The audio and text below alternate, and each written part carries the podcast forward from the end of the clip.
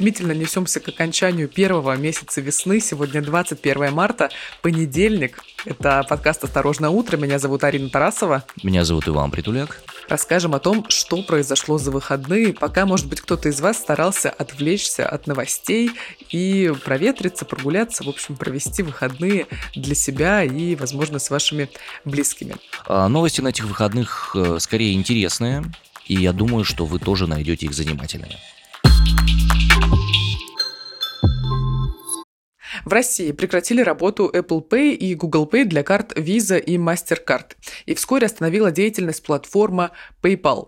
Так вот, по причине того, что Visa и MasterCard ушли из России, перестали обслуживать российские карты, собственно, большая проблема случилась у людей, которые эмигрировали или оказались за рубежом, собственно, с карточками, которые они выпускали в России. Например, банки Грузии не обслуживают карты МИР, хотя платежная система МИР должна была стать в большинстве стран, куда эмигрируют россияне, таким спасительным кругом, потому что в Турции можно снимать с мира деньги, оплачивать ей покупки в ресторанах, магазинах и во всех других учреждениях, в Армении та же самая история, и в других странах, которые так или иначе дружественны России, можно сказать. А вот в Грузии карты МИР не обслуживают, и их использование даже наказываться будет по закону. Об этом сообщает РИА Новости со ссылкой на Национальный банк Грузии. Вот что говорят в Нацбанке. В одном из торговых центров Батуми начала обслуживаться российская платежная система МИР по сообщениям СМИ. Но Национальный банк Грузии спешит сообщить, что система МИР не обслуживается ни одним коммерческим банком или поставщиком платежных услуг, зарегистрированных в Грузии. Ну, конкретной причины, почему они этого не делают, нет. Они просто не работают с картами МИР. Эта платежная система не имеет никакого отношения к финансовой системе Грузии. Так что тут нужно быть внимательнее и осторожнее тем, кто собирается эмигрировать в Грузию. И быть на чеку и знать, что Национальный банк Грузии, например, очень нехотя, а то и вовсе отказывается открывать счета россиянам. Есть ощущение, что эта информация может какое-то время исправиться, потому что я периодически смотрю чаты айтишников всяких разных, телеграммные, которые занимаются релокацией, там, переездами, всем остальным, и э, пока там таких больших сложностей по поводу грузинских армянских банков они никто не высказывали. Возможно, эта новость одна из первых в каскаде соответствующих.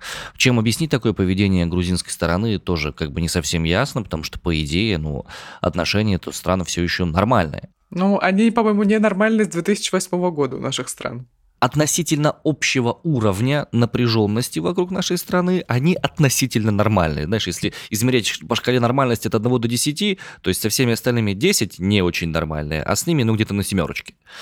Если э, обратиться как раз к платежным системам, то во всех почти банках, которые находятся в нашей стране, уже появились э, возможность э, пользоваться картами Union Pay. Это совместная комбрендинговая карточка китайская, российская и не только. Я себе тоже на всякий случай завел. Ну, вроде как с Union Pay пока проблем особых нигде нету и продолжает она работать, если какие-то вещи нужно оплачивать там за рубежом. Хотя, опять же, посмотрим, как будет ситуация развиваться. Окей, двигаемся дальше. Значит, э, из интересных сообщений по поводу других стран, по поводу возможности в эти самые другие страны отправиться. Несколько авиакомпаний, существующих на территории России, отправляют часть сотрудников, бортпроводников и пилотов в простой. Об этом сообщили уральские авиалинии. Они говорят, что это связано с издержками на фоне сложной геополитической ситуации, причем об этом сообщил глава уральских авиалиний Сергей Скуратов, вот, подписав соответствующий приказ. И авиакомпания Royal Flight тоже отправляет своих сотрудников на вынужденный простой. Причины ровно те же самые. Авиакомпания, которой летали все россияне. Royal Flight. Очень жаль. Ну, хоть какая-то, ну, есть. Да, значит, э, решения те же. Сложности по использованию воздушного пространства ЕС, отзыв лизингодателями судов, запрет на поставку запчастей и авиатехники. Временный простой у Royal Flight вводится до 15 мая 2022 года. Во время этого самого простоя будут начисляться две трети тарифной ставки тем, кто не работает. Но это касается также меры и пилотов, и бортпроводников. В принципе, те же самые вещи касаются и уральских авиалиний. Вот не сладко тем, кто находится сейчас за границей и пытается вернуться в Россию, потому что никак не получается у некоторых людей это сделать. Вот, например, авиакомпания Azur Air отменила вывозной рейс из Египта в Россию из-за санкций. Точная причина – это новые санкции США в отношении авиаперевозчиков. Росавиация совместно с авиационными властями Египта на данный момент работает над согласованием нового рейса, но вот тот факт, что люди попросту застряли в своем как бы запланированном отпуске вероятно, который состоялся у них и был запланирован и начался еще до всех событий, до 24 февраля, и они сейчас не могут вернуться домой, это, конечно, очень неприятная штука, учитывая то, что самолеты просто за ними не отправляют, рейсы отменяют. Была новость о том, что один из владельцев египетских отелей пообещал кормить россиян бесплатно до тех пор, пока их не заберут из страны. Они не уедут теперь. Ну, поэтому у кого-то есть вполне возможность, да, остаться там какое-то время и переждать, там, скажем, в тишине этот весь шухер, при всем уважении. Как, с одной стороны, кому-то сложно попасть в страну, кому-то, наоборот, очень просто из страны уйти. Я говорю сейчас, конечно, об очередных крупных брендах, которые покидают Российскую Федерацию в том или ином формате. Компания LG сообщила, что она приостановит все поставки в Россию. Также о временном уходе заявила компания Хейли Бертон, это одна из крупнейших нефтесервисных компаний в мире. Они обеспечивают поставки всяких разных деталей, крупных, мелких и так далее и тому подобное. Ты сказал про нефть, и тут буквально ночью появилась новость о том, что четыре крупнейшие нефтесервисные компании прекратили инвестиции в Россию. Среди них Шлумбергер, Халли Бертон и еще три других, названия которых вообще никому ничего не скажут. Немецкий гигант Bosch также покидает рынок российский. Компания приостановила ранее поставки всей бытовой техники. А теперь под ограничение попали запчасти для российских грузовиков.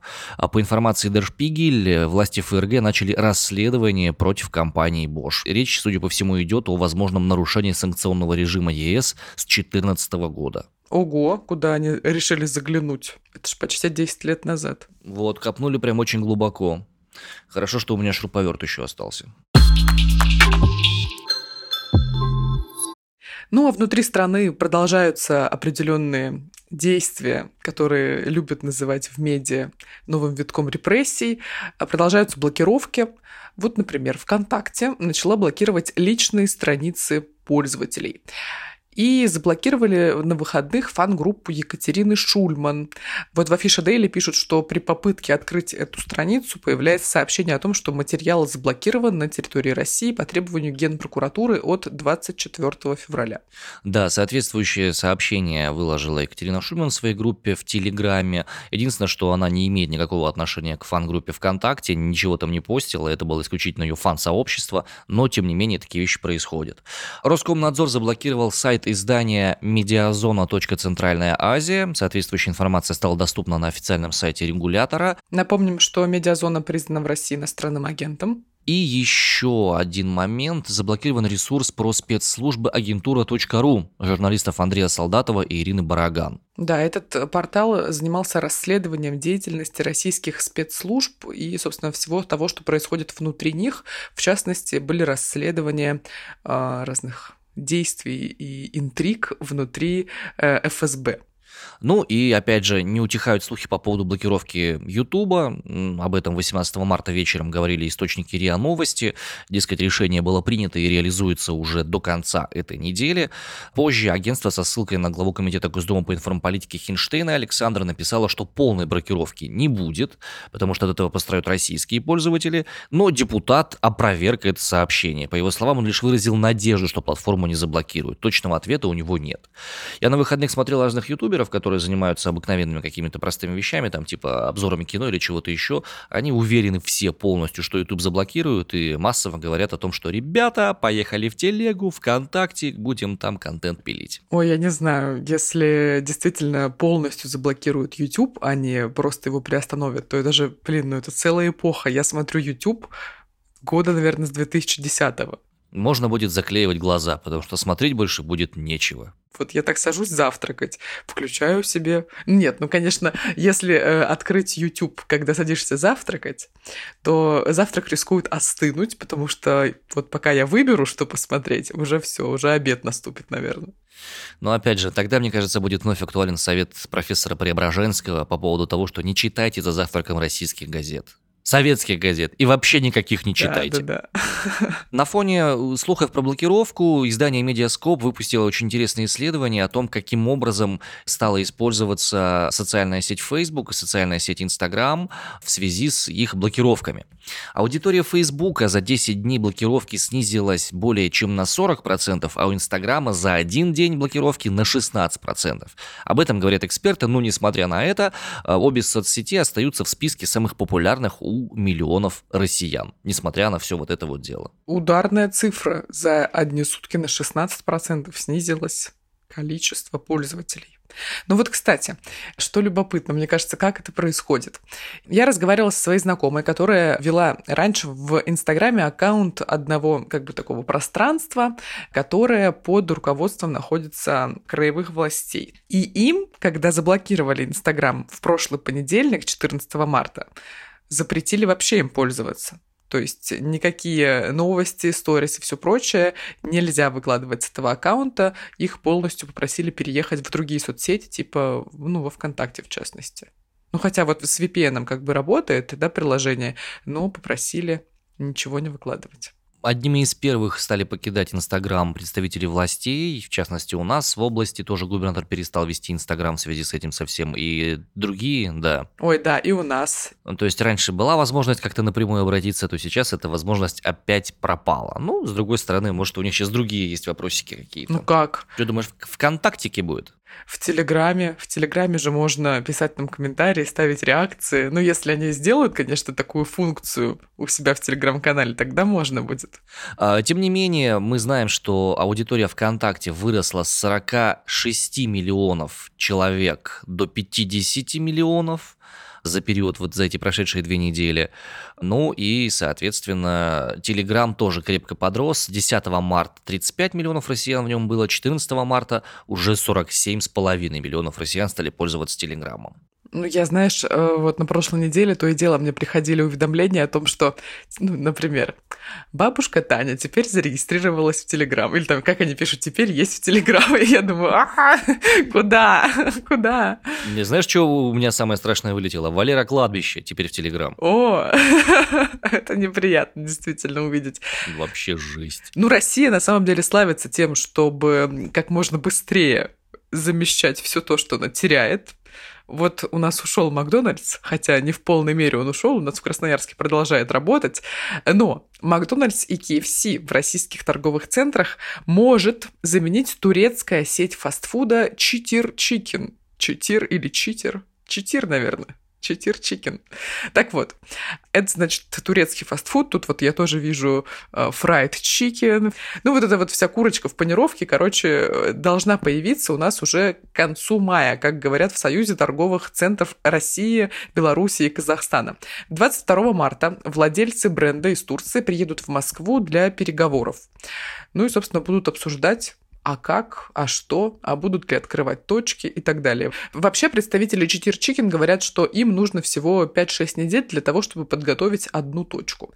Но в Союзе, вот в этом Союзе торговых центров сообщили, что э, на местах в пустующих частях торгового центра не смогут пока что открываться вот эти точки, которые будут замещать Макдональдс или KFC, потому что Макдональдс или KFC продолжают платить зарплату и аренду ну, то есть оплачивать аренду в торговом центре и платить зарплату своим сотрудникам. Но вот в этом союзе собираются поставить им жесткие условия, чтобы те бренды, которые пока что закрыты в России, в торговых центрах, чтобы они сообщили о своем возможном возвращении в ближайшее время, потому что так или иначе пустующие торговые центры, они как бы не привлекают абсолютно покупателей, людей не привлекают, потому что ходить в торговому центру не очень приятно. То есть все-таки ни Додо Пицца, ни Крошка Картошка, ни какой-нибудь там Ростикс, ничего подобного, ни Теремок, они как будто, ну, несмотря на то, что били себя пяткой в грудь, у них не выходит, да, перехватить эту инициативу, эту пальмочку зацепить. Я не знаю, выходит у них или нет, но вот то, что у нас может появиться турецкий фастфуд,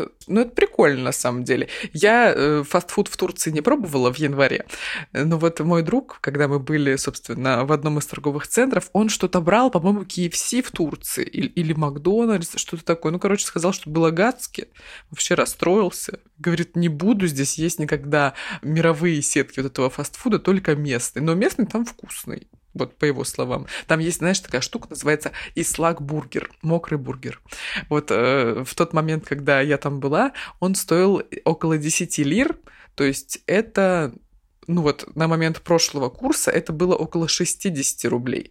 А сейчас... Сейчас мы посчитаем, да. О, лира упала! Класс! Вот это хорошая новость. Ну, сейчас будет чуть дороже, примерно рублей 70. Ну, просто я так удивилась, потому что буквально пару недель назад лира стоила 10 рублей, а сейчас она стоит меньше 7, и это, конечно, хорошая новость. Будет всем нам гюрюшюрюс. Ну и еще немножко о новостях, которые можно отнести условно к культурной жизни в нашей стране, не только в нашей стране. Ваня начал наш разговор с фразы «Я предлагаю сделать блок новостей шоу-бизнеса». Это он. Да, как новости спорта были, теперь новости шоу-бизнеса, да. Первая новость. Дэвид Бекхэм отдал свой Инстаграм, там больше 71 миллиона подписчиков, украинскому врачу Ирине Кондратовой из Харькова, которая продолжает принимать роды в процессе спецоперации.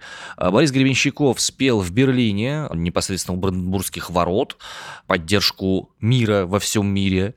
И появилась информация о том, что 31 марта в России состоится премьера фильма по э, роману Виктора Пелевина «Ампир В». Это очень своеобразная постмодернистская история про упырей в самых разных их форматах, и э, вроде как премьера должна состояться, но есть вопросик небольшой, потому что одну из ролей в этом фильме исполняет Оксимирон, э, сейчас Оксимирон находится условно в опале, и поэтому есть шансы, что фильм не выйдет. А почему вообще Оксимирон в опале? Потому что несколько дней назад, по-моему, на прошлой неделе в Стамбуле у него прошел благотворительный концерт под таким достаточно пацифистским лозунгом. И с подобным концертом он едет сейчас в Лондон. Ну и, кстати, по поводу Лондона. Я знаю, Арин, ты большая поклонница сериала «Корона». Я вообще люблю костюмные драмы. Как выяснилось, я тут досмотрела «Аббатство Даунтон». Ой, Поставила десятку на кинопоиске уже и думаю, а что смотреть дальше. Ну да, «Корону» я очень люблю. И Netflix объявил кастинг на роли принцев Уильяма и Гарри в шестом сезоне сериала «Корона». И в качестве основного критерия отбора обозначено внешнее сходство с представителями британской королевской семьи, пишут «Известия». И отмечается, что актерский опыт не обязателен для участия в кастинге. Вот что говорят представители съемочной группы.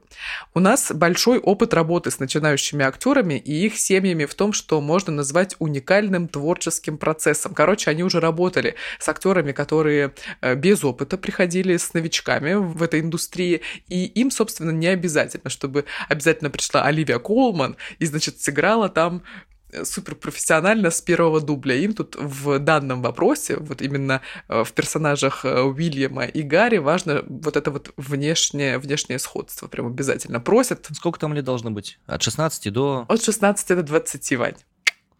Жаль. Претендентам предлагают снять 30-секундный видеоролик с рассказом на свободную тему и отправить готовую визитку кастинг-директору Роберту Стерну по электронной почте. Вот так просто можно попасть в большое кино. Почему большое? Потому что в сентябре прошлого года «Корона» завоевала Эмми как лучший драматический сериал. Я вообще с трепетом внутри жду пятого сезона, очень хочется увидеть. В ноябре должна быть премьера. Ну, конечно, нет уверенности, что мы его увидим, но очень бы хотелось, очень. С другой стороны, нет и неуверенности в том, что мы его не увидим потому что 15 человек на сундук мертвеца, и йо-хо-хо, и бутылка рома. Перебивка, пожалуй, на этом моменте.